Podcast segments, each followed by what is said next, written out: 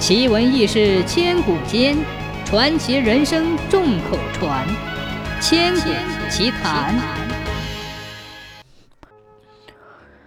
王小二娶了一个老婆，每次过年只买两斤肉。到后来，过年连两斤肉都买不起了，所以王小二过年一年不如一年。夫妻俩商量，决定在屋后垦点荒地，种点蔬菜，贴补贴补。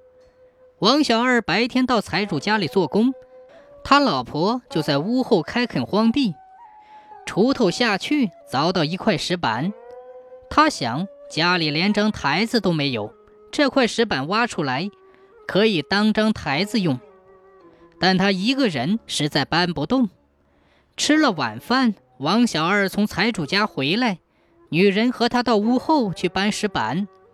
石板一搬，下面有两个罐子，将罐子盖揭开，里面全是金子。王小二这下不愁吃不愁穿了，还置办了农具，盖了楼房。这年过年，他家又杀猪又宰羊，还蒸了馒头。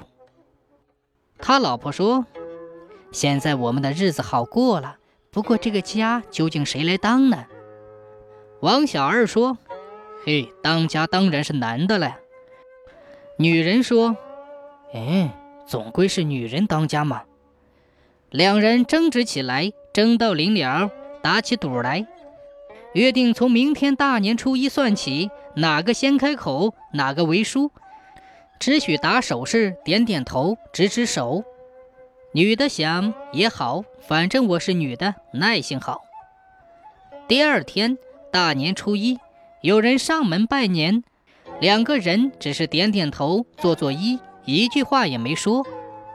到了初二，两个外甥来拜年，大外甥十七，小外甥十五。他们一进门，叫声舅舅，叫声舅妈，还跪下磕头。王小二怎么回答呢？指指手，点点头。他老婆同样也是指指手，点点头。两个外甥觉得奇怪，坐在旁边呆看。到了中午吃饭的时候，王小二心想：今天两个外甥来拜年，半天茶水没喝一口，太过意不去了。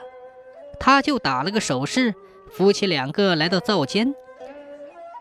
王小二拿出薄刀，在缸上划两下，用手做手势，像一个人头这么大，意思是切个大猪头来招待外甥。外甥在外面看王小二。用刀在缸上别，用手做手势，当做是想杀自家的头。哥哥将弟弟一拖，拔腿就往外头跑。等王小二和他老婆跟出来，外甥早已跑远了。两个外甥边跑边想：娘舅起黑心了，谋财害命，难怪他家发财。免得他们再去害别人，两人赶到县衙去告状了。县老爷一听。世上竟有这事，立即吩咐公差把王小二夫妻抓了起来。县太爷问：“你为啥要杀你外甥？”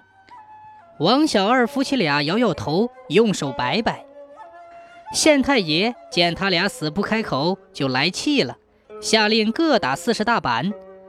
夫妻两个被打得皮开肉绽。县官再问，他们仍旧摆头摇手。县官格外的来火，好啊，看你们的嘴有多硬！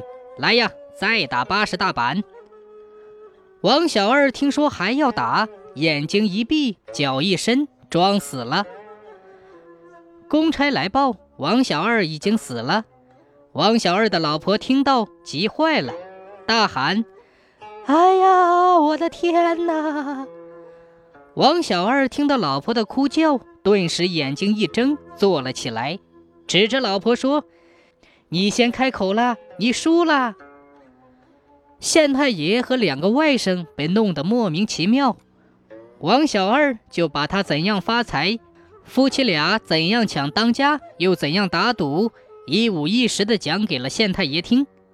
县太爷一听，原来是为了当家打的赌。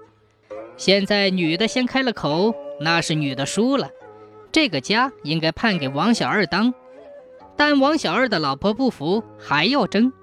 县太爷就说：“嗯，你不要争了，你就弄个内当家吧。”从那时起，就形成了男的外当家，女的内当家，一直流传到现在。